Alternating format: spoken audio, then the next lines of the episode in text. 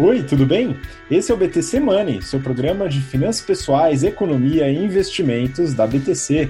Meu nome é Gustavo Habib, eu sou instrutor de Soft Skills e Marketing pela BTC e no episódio de hoje é o primeiro episódio de 2021. Espero que você tenha tido excelentes festas e que o ano de 2021 seja espetacular para você que está ouvindo a gente pelo podcast, através do BTCcast ou pelo YouTube. Né? E neste episódio falaremos sobre a importância dos juros compostos. Né? Então, para te dar um pouquinho mais de esperança aí para os próximos meses e anos, a gente vai falar da importância de você dar uma sentada nos seus investimentos e ver o quanto que isso vai te ajudar. E os aportes também, que são importantes ao longo da vida.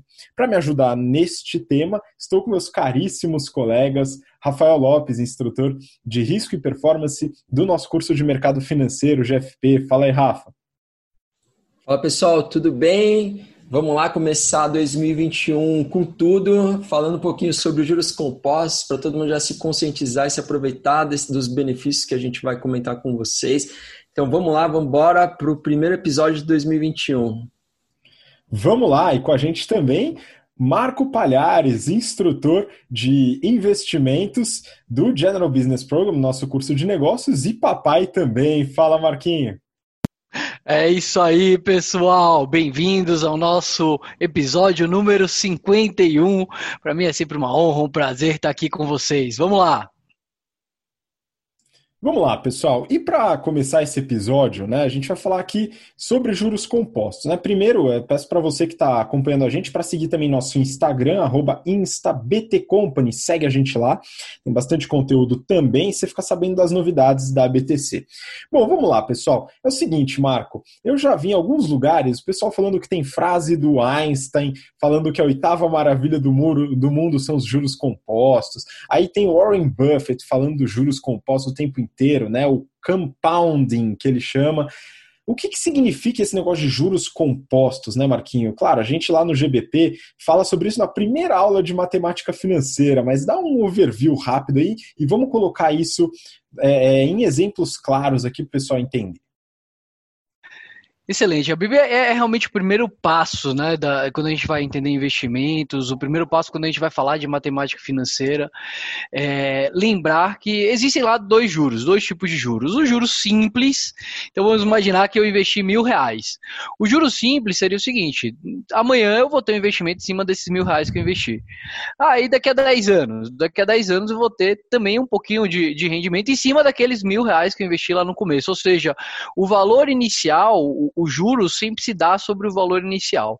O que não acontece na grande maioria dos investimentos. A grande maioria dos investimentos a gente trabalha com os juros compostos. O que é um juros compostos, pessoal? É quando a gente foi lá e investiu mil reais. No dia seguinte, a gente vai ter os mil reais mais algum rendimentozinho.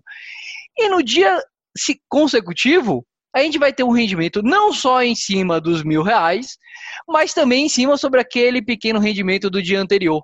Ou seja, vai criando uma bola de neve positiva, né? Se a gente está falando de investimento e negativo, se a gente está falando de dívida, na qual o, o valor sempre aumenta é, em relação, não só em relação ao valor inicial, mas também a, a todo o incremento de juros. Não é à toa que o Einstein fala, falou, né? Ou é, é dada essa, essa frase para o Einstein que os juros compostos é aí a oitava maravilha do mundo, tá? É, e se a gente quer ter o, o, o benefício dos juros compostos no nosso investimento, é sempre importante lembrar que, por exemplo, eu tenho uma ação que todo mês paga dividendos. Os juros compostos, é, em vez de pegar esse investimento, esse dividendo e torrar, é você reinvestir isso daí ao longo do tempo, tá, Habib? Isso cria uma, uma curva exponencial. E aí, toda vez que a gente fala sobre esse assunto, eu fico aqui é, com um pesar aqui na consciência de não ter começado, né? Aqueles 100 reais que eu usei para comprar uma bicicleta lá em 1994. Falei, putz, podia ter, ter colocado isso no investimento legal, hoje estaria milionário, né? Porque o tempo tem uma, um fator potencial aí nesse, nessa equação que a gente vai estudar hoje, Habib. Pois é, Marco, apesar de que a bicicleta é um belo investimento, aprender a andar de bicicleta é importantíssimo para a vida. Eu espero que Antônio aí, com 3, 4 anos de idade, já esteja pedalando por aí, hein, Marquinhos? Isso é importante. Boa. Agora vamos lá. Vamos, vamos, Rafa, eu queria trazer aqui alguns exemplos, né? Então, vamos pensar na história do jovem ou da jovem que acompanha a gente aqui, trabalha e com muito suor do seu trabalho conseguiu juntar 100 mil reais. 100 mil reais, olha que grana tal. E aí vamos pensar em alguns cenários. Né? O primeiro que eu queria trazer aqui é justamente pô, qual que é o efeito desse negócio de juros compostos que é como o Marco falou, juros simples, a pessoa teria um rendimento todo mês, todo ano, enfim, em cima dos 100 mil. Nos juros compostos, ela vai ter o um rendimento em cima do valor do, do período anterior, né, já somados os rendimentos anteriores. Rafa, qual que é o resultado, né, se a pessoa vai lá e coloca 100 mil, sei lá, acho que você fez aí 25 anos, né? É, isso mesmo. Bom, todo mundo gasta boa parte do tempo pensando em fórmulas mágicas ou em maneiras de conseguir ganhar bastante dinheiro, né? qual a ação que eu vou comprar que vai explodir?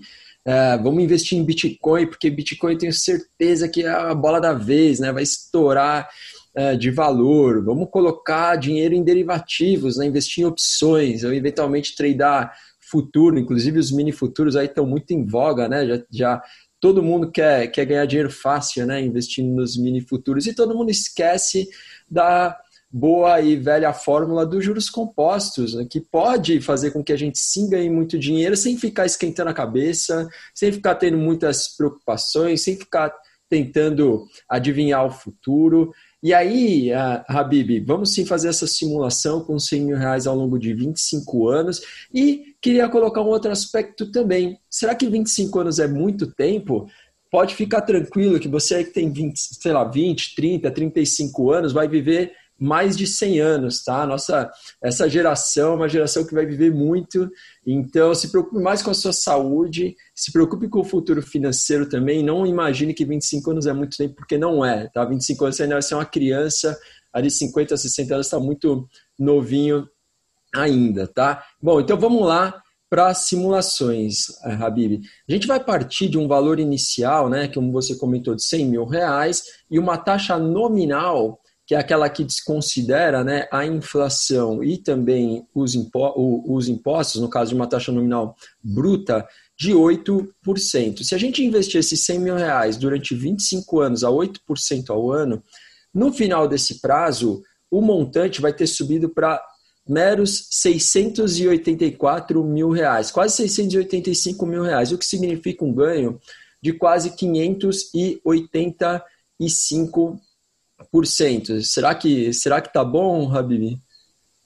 Pô, eu acho que tá razoável aí, né? Só sentou em cima do dinheiro, 8%, né? A pessoa fala, nossa, mas a Selic tá 2%. Para você, querido jovem, querida jovem, é, volta no episódio onde a gente fala sobre taxas de longo prazo, muito importante. Né? A gente aqui pode usar os 8% que o Rafael colocou, baseado, né, no, dado que você vai esperar esses 25 anos, no, baseado num produto que usa uma taxa de longo prazo. A gente está falando aqui de tesouro pré-fixado, né, ou baseado em IPCAs, NTNs tal. Depois a gente pode até explicitar um pouco melhor. Mas vamos lá, vamos acrescentar mais um, vamos dar mais uma complicadinha aí na nossa simulação, porque a gente não precisa só sentar em cima dos 100 mil, né? Vai que a gente continua e coloca mais um dinheirinho aí é, periodicamente, né? E aí, Marquinho, a gente está falando aqui de, de, de, você acrescentar cupons, né? Você vai lá e junta o dinheirinho todo mês e acrescenta ali, e o negócio tende a subir, né? Exato, né, Habib? E até para quando a gente não tem esse valor inicial, né? Porque a grande maioria de nós começa com efetivamente zero, né? É, é muito importante a gente ir colocando esses dinheiro que a gente coloca todo mês para conseguir algum dia chegar nesse nível de 100 mil reais que o Rafa mencionou, ou às vezes até mais, né, Rafa? E aí o Rafa trouxe exemplo pra gente, né, Rafa? Você tá com, com o Excelzão aberto aí na sua grande planilha calculadora de tudo. Se o cara não tiver nada, Rafa, aí colocar mil reais por eu tô trabalhando trabalhando aqui, mil reais por mês eu consigo colocar por mês aí a 8%. Quanto que isso dá depois de 25 anos, Rafa? E depois a gente mistura é. os dois, né? Se tiver os dois, 100 mil reais e mais mil reais por mês, aí, aí o negócio voa, aí brilha. É, vamos lá. Bom, se o, o investidor está com mil reais investidos, ou seja, ele está começando, né? Fez ali o primeiro aportezinho de mil reais e é, conseguiu fazer essa alocação também a 8% ao ano. Se ele for capaz de colocar mais mil reais todos os meses durante 25 uh, anos, ou desculpa, mil reais todos os anos, né, durante os, os 25 anos, ele vai ter no final um valor futuro de quase 80 mil reais, o que significa é, um ganho aí excepcional de quase 8 mil por cento, né? Porque ele saiu ali do, dos mil reais que ele investia, colocou por ano, isso eu estou falando por ano, hein? Que dá uma poupança mensal de, mais, de menos de 100 reais por mês. Ele chegaria num total de 79.954 reais no final desse período. Será que, será que é algo bastante expressivo ou não? Cara, mil reais por 80 reais por mês? E se eu colocar 12 mil por ano? Mil reais por mês, Rafa? E será que eu tenho quase um milhão lá, na, lá em 25 anos?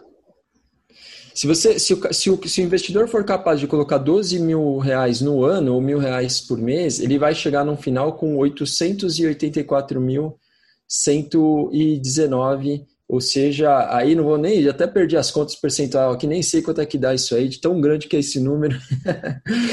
Mas eu sei que ele saiu de mil reais para quase um milhãozinho. Olha aí, ó, aquele, aquele pessoal que sonha atingir o primeiro milhão, né? É, ele conseguiria chegar muito próximo disso fazendo os aportes de mil reais todos os meses durante 25 anos. E... Ou seja, se aumentar um pouquinho o tempo, né, por uns 30 anos, certamente é uma fórmula para chegar no, no milhãozão, né, Rafa? É, se aumentar para 30 anos, já, se, já iria para 1 milhão 369. Pois é, esse é o efeito dos juros compostos, né? Então, realmente, aumento para 35 anos, esse valor vai aumentar muito mais, né? Então, quanto mais tempo você deixa, mais esse valor vai, é, é, vai se, se consolidando, vamos dizer assim. Mas vamos lá, pessoal, essa é a primeira análise, né? Porque aqui a gente está falando só de valores brutos. Mas aí vem aquilo que o Marquinho é apaixonado, né? Que são os impostos, né? Então, todos os títulos desses investimentos que a gente faz, né, eles têm incidência de impostos, muitas vezes são regressivos, né? Enfim, e aí, Marco, não dá para a gente se balizar só pelo valor bruto, né? Porque no final, o dinheiro que a gente vai ter na mão não é esse dinheiro calculado de forma bruta, né? Pois é, e esse que todos nós adoramos, né, os, os, impostos, né, uma parte do que é nosso, na verdade, a gente tem que, é, não é nosso, né, então é, a gente acaba perdendo esse, esse valor, é, e pode ser bastante expressivo, né, ainda mais porque é muito difícil a gente encontrar um investimento que só vai ser tributado, ou seja, só vai ter sua parte retirada do nossa grana em 25 anos. Normalmente a gente tem alguns tipos de investimento, ainda mais os tesouros acho que o Rafa pode falar isso um pouquinho melhor, que tem ali um prazo de 10, 5 anos, né, Rafa? Mas vamos, posso pedir pro Rafa, Rafa, vamos começar uma simulação aí. Então a gente falou agora de valor bruto, vamos usar aquele exemplo lá dos 100 mil reais, né? Então a gente colocou 100 mil reais hoje, e lá daqui a 25 anos, 8% de juros, a gente vai ter lá 685 mil reais. Se a gente considerar que todo esse imposto vai ser quando eu resgato esse dinheiro, quanto que efetivamente sobra pra gente, Rafa? É, aqui a gente já trouxe, enfim, três pontos importantes. Né? O primeiro é o benefício dos juros compostos, o segundo é o benefício multiplicado pelos aportes mensais. E agora a gente vai falar da terceira variável, que é uma variável que deve chamar atenção, com a qual todo mundo deve se preocupar, que é a incidência dos impostos. Né? Uh, no caso, o investidor que começou com 100 mil reais a 8% ao ano investidos, né? e deixou esse recurso aplicado durante 25 anos, ganhou, então, é, o valor né, de 584% é, em termos uh, brutos, né, sem considerar o imposto. E quando a gente desconta o imposto, o ganho líquido cairia um pouquinho para 597.120. Aí eu estou falando de uma alíquota de 15%, que é a alíquota mais comum, vamos dizer assim, nos investimentos de prazo mais longo, né? Então a gente sairia de uma rentabilidade de 584% para 497%. Ainda assim, é uma rentabilidade bastante atrativa. Mas já que a gente está falando de imposto, tem uma outra regrinha que é uma regra de ouro que todo investidor deve estar atento, que é a seguinte: a gente deve evitar na medida do possível, o pagamento do imposto. E como é que a gente faz isso? Ou pagando menos vezes o imposto ou diferindo o pagamento do imposto. O que é diferir? É levar para frente, né? atrasar, postergar o máximo possível. Então, uh, dado que as alternativas de investimento na renda fixa com prazo de 25 anos são um pouco escassas, ou seja, é difícil a gente achar um ativo né, que vence daqui a 25 anos, e o vencimento é um fato gerador do imposto, ou seja, quando ele vence, ele paga, muito provavelmente num prazo de 25 anos a gente teria que fazer alocação em ativos com prazo mais curto, e aí toda vez que vence a gente reinveste, só que a gente reinveste só o líquido, né? Venceu, eu pago o imposto, reinvisto. Venceu de novo, pago o imposto de novo, reinvisto. Venceu de novo, pago o imposto de novo, reinvisto. Então, no exemplo que eu trouxe aqui para vocês, vamos imaginar que a gente está investindo também pelo prazo de 25 anos, mas em três ativos, um que vence em 10 anos, um segundo que vence também em 10 anos e um terceiro que venceria em 5 anos, né, para completar os 25. Portanto, a gente pagaria o imposto três vezes, né? Depois de 10 anos, depois de 20 anos e no final do prazo de 25 anos. Nesse caso, considerando uma alíquota de 15%, o ganho líquido nominal sairia dos 497% para 451%, ou seja, depois do imposto. Né? A gente perderia mais ou menos é, quase 50% de rentabilidade só pelo fato de ter pago o imposto três vezes ao invés de ter pago uma única vez. Pô, então isso, né, numa continha de padeiro que só vendo as, a, os aspectos que vocês colocaram, né? Então o bruto vai dar uns 680 mil. Se for pago o imposto uma vez só, esse valor cai para 590 mil mais ou menos. E se você, é, ao escolher os títulos, né, pagar o imposto três vezes, como o Rafa simulou, cai para é, menos de 550 mil. Né? Então aqui os valores são altos, né? são representativos. Então olha só como é importante fazer essa análise. E aqui é um ponto importante, né, Marquinho? É você selecionar títulos de acordo com o seu objetivo. Se você pretende é, ficar com o dinheiro parado ali, investir a longo prazo, você deve escolher produtos que têm também né, essa, essa, essa expectativa tributária de não ficar pagando imposto, certo? Correto, Rabi. Olha isso, né? Então a gente investiu 100 mil reais e aí olhando o, o, o, o bruto antes do imposto, a gente teria chegado em 685, ou seja, ganharia 585 mil reais.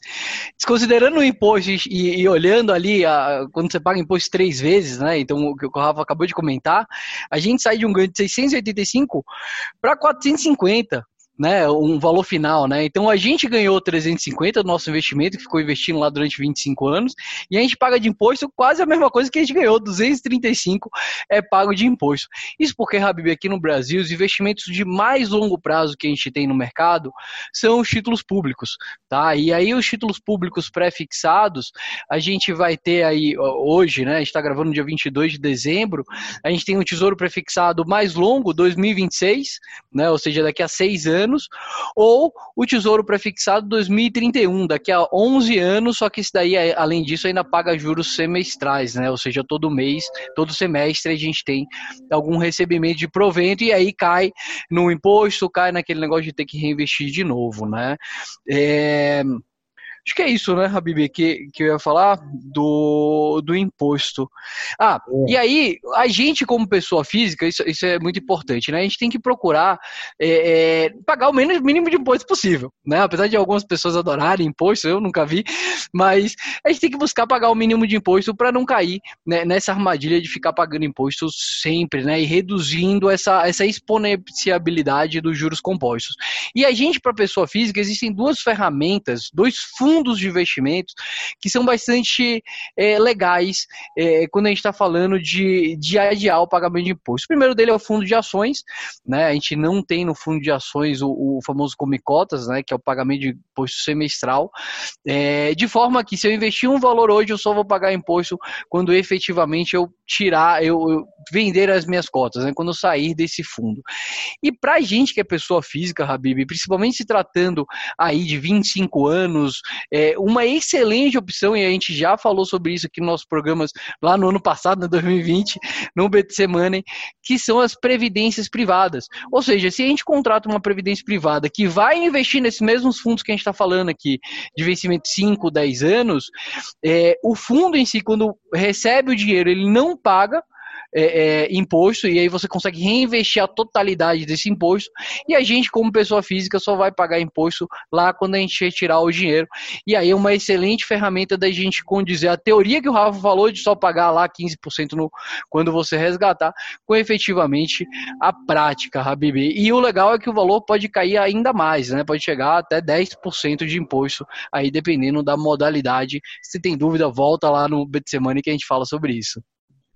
Excelente, Marquinho. E aí, para a gente finalizar essa nossa análise aqui, pessoal, é, eu, queria, eu queria colocar um ponto, né? Beleza, então o Rafa fez aí as simulações, os 100 mil investidos, se você ainda vai lá e acrescenta mil reais todo mês ou todo ano, esse valor ele vai aumentar, vai passar de um milhão. Né? Então você vai ter lá daqui 25 anos um mais de um milhão, um milhão e quinhentos mil reais, tal maravilha, vamos dizer que o líquido seja mais de um milhão depois do pagamento de impostos. Rafa, isso quer dizer então que daqui a 25 anos, com um milhão, a gente está milionário, a gente pode comprar nosso iate, podemos comprar nossa ilha, tá tudo certo, né, Rafa? É, vamos lá. É, tem um fator adicional que a gente não trouxe ainda, né, e que vai jogar um pouquinho de água fria em tudo que a gente está falando, que é a famigerada inflação. Né? A inflação ela acaba com o poder de compra dos nossos recursos, né? E, portanto, essa deve ser talvez a principal preocupação, o primeiro uh, motivo de nós nos preocuparmos com uma seleção adequada dos ativos financeiros, né, dos ativos que nós uh, escolhemos para compor a nossa carteira de investimentos.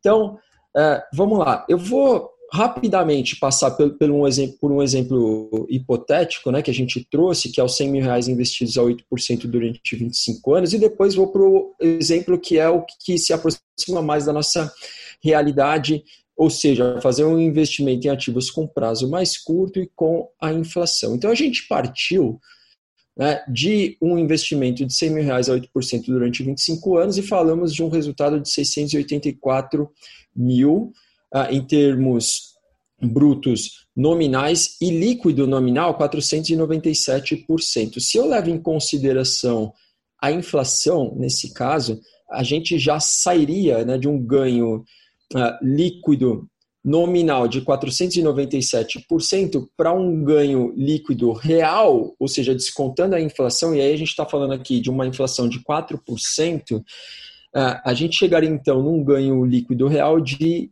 124% acumulado no período. Então, aqui todo mundo já está falando, ah, então eu não vou ficar tão rico assim, né? Realmente, nesse caso, é, o ganho não vai ser tão absurdo assim. Né?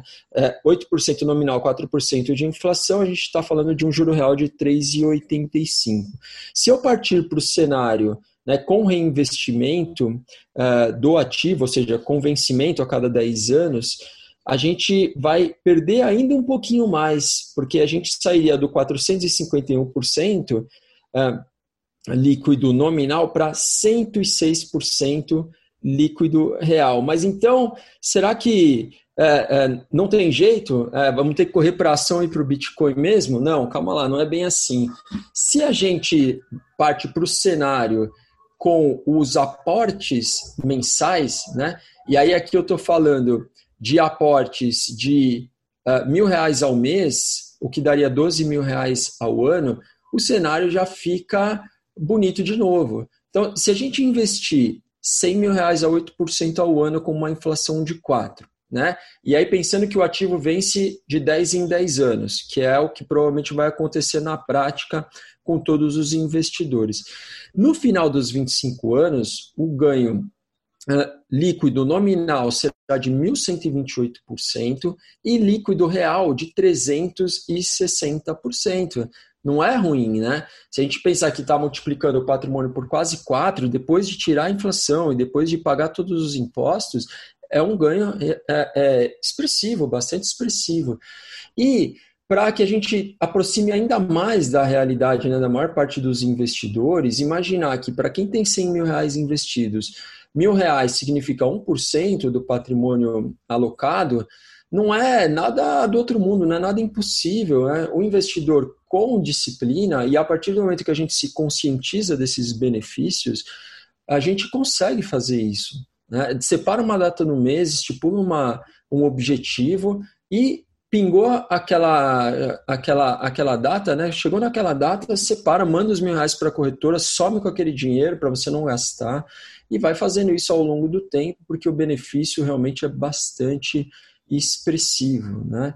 Uh, o Marquinho trouxe uma questão também relacionada à seleção dos ativos de investimento. A gente não pode esquecer que existem uh, ativos que pertencem ao grupo dos ativos isentos também da incidência do imposto. Então, as LCIs, LCAs, os CRAs, os CRIs, uh, são todos ativos é, que não sofrem a incidência do imposto, as debêntures incentivadas, tem debêntures incentivadas que possuem uma taxa bastante atrativa e com prazos às vezes de 5, é, 6 anos, até mais eventualmente, se for uma grande empresa emitindo esses títulos. Então, tem sim alternativas, a gente tem que olhar sempre para o plano de forma consolidada, levando em consideração vários aspectos, esse é um deles. É, portanto, não se esqueçam, né, é, se beneficiem, busquem a, o benefício dos juros compostos. Só para fechar, que eu acho que é um ponto importante também, a gente está falando dos ativos de renda fixa, que são aqueles que trazem uma taxa né, de remuneração, mas a gente não pode esquecer que a gente consegue também um efeito de juros compostos, por exemplo, através dos fundos imobiliários e mesmo através das ações não significa que a gente vai montar uma carteira que é 100% ações, mas quando você monta uma carteira balanceada e diversificada, você consegue aumentar o potencial de geração de, de renda né, e de juros daquela carteira, colocando ali um pouquinho de ações, um pouco de fundo imobiliário, coloca o pré-fixado, eventualmente algum ativo do exterior. O cuidado a ser tomado é não aumentar muito o risco para não tomar um tombo muito grande, porque o problema é quando você perde muito dinheiro numa janela, porque para recuperar fica muito difícil. Né? Mas trazendo diversificação para a carteira, às vezes a gente não acha um título de renda fixa que necessariamente tenha implícita uma taxa muito alta, mas montando uma carteira diversificada a gente consegue potencializar o retorno da carteira e no longo prazo, né, é, mesclado aos aportes periódicos, os resultados podem sim ser muito expressivos. Excelente, Rafa. Bom, acho que com isso, pessoal, a gente consegue dar uma noção para você né, da importância dessa regularidade nos aportes, dessa disciplina nos investimentos, que isso pode e deve fazer diferença para você. Bom, pessoal, queria então agradecer. Marquinho, muito obrigado pela participação. Que isso, muito obrigado você, Habib. É, e pensando agora, depois desse episódio, né? Então, pô, se tivesse, é eu comentei no início do episódio de comprar uma bicicleta, né? De, de 100 reais, e deveria ter investido isso. Mas vamos lá, de 94 para cá foram né, 26 anos, né? Mais ou menos o tempo aí que a gente está falando nos nossos exemplos.